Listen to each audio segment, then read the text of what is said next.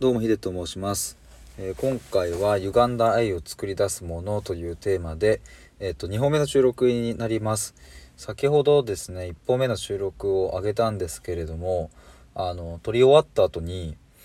なんかもう少しちょっと深掘りしたいなと思ってえっとそのままの流れで2本目を撮っておりますのでえっと1本目、の方から聞いていただけると嬉しいです。えー、とさっき話したそのスカーの話なんですけれども、えー、と今日見たミュージカルの中で、うん、とスカーがねあのこう王国を乗っ取った後になんかこうなかなかみんなから慕われなくてどうしようみたいなことを側近のまあ鳥ですねザズーに言っているシーンがあるんですけれども、うん、その時に、うん、とザズーが「いやムファサ王は人望もあったし」みたいなえー、とそもそもみんなから慕われていて家来もいてで、えー、と奥さんもいて子供もいてみたいなことを言ったらそれだってなってスカーがね自分には姫君がいないんだみたいな。だからその自分と結婚する相手結婚してる奥さんがいないから自分はダメなんだと。うんもしその自分の妃になってくれる人がいたら、えー、と子供のライオンを埋めてでそれがまた繁栄につながっていくっていう。自分にはこれが足りてないんだっていうことを自分で言い出したんですよね。でもザズーからすると多分言いたかったのはそこじゃなかったはずでうんとその妃がいるいないっていうそこの問題じゃなくて、まあ、そもそもうんとスカーのうんと土台にを作っている、うん、まあなんか価値観とかね人間性みたいなところを言いたかったんだけどスカーは自分に足りないものはそこだってなっちゃったっていう。でこう奈良に迫ったけど奈良にバーンって弾かれて暴力は嫌いだとかって言っちゃうみたいな。もう結構ね歪んでますよねっていう。ただこれすごい僕はなんかわかるなって思ったのはまあ1本目でも言ったんですけども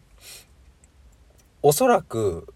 スカーは幼少期からあまりこうあまりっていうか全然愛されてなかったと思うんですよね。えっ、とそれが節々でいろんな言葉として見られた。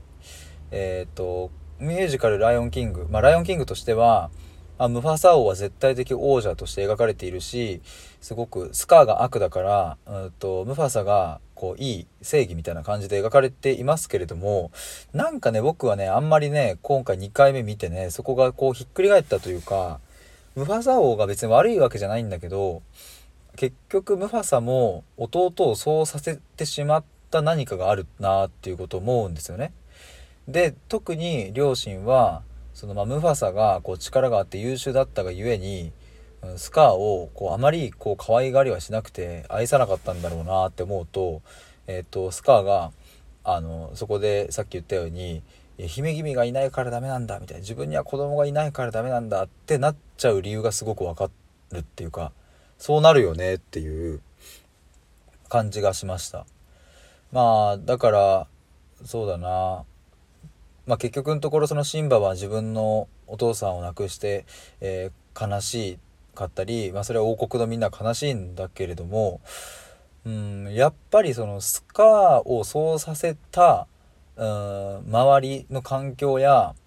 まあ、それはさっき言ったムファサや両親だけじゃなくて、えー、とメスライオンたちもそうかもしれないしなんだかこう阻害させるような空気感みたいなのが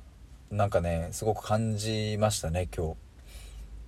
まあもちろんその歪んでしまってるスカーの性格があるからそれは周りからね嫌われて当然なのかもしれないけどもなんかそれを受け入れるだけの愛をもしムファサが持っていたいたとしたら多分殺すまではしてないはずなんですよね。まあ、悔しいけど自分の兄貴が王様になって自分はもうなれないのが確定しているから悔しいんだけどもうしょうがない、うん、もう兄貴のためにじゃあもう一丁やってやるかっていう風になると思うんですよね。でもムファサはムファサでその弟を跳ねのけてどういう風に扱ったらいいか分かんねえみたいな感じで言ってましたけどもうーんムファサもちょっとそれで言うと問題あったんじゃないのっていうことをなんだか今日は思いましていやスカーの気持ちにすごくなんか、うん、共感というかいやわかるよっていう風になったっていう話ですね。なので、えっ、と、今回のタイトル、歪んだ愛を作り出すものっていうのは、まあ、結論としては、もう周りがそういうのを作っちゃうっていう、その人の中にある問題もそうなんだけど、結構周りがそこの、うんと、まあ、責任というかね、作り上げてるものがあるよっていう、そんなことをミュージカルライオンキングで気づかせていただきました。えー、ということで、2本目の収録以上になります。ありがとうございました。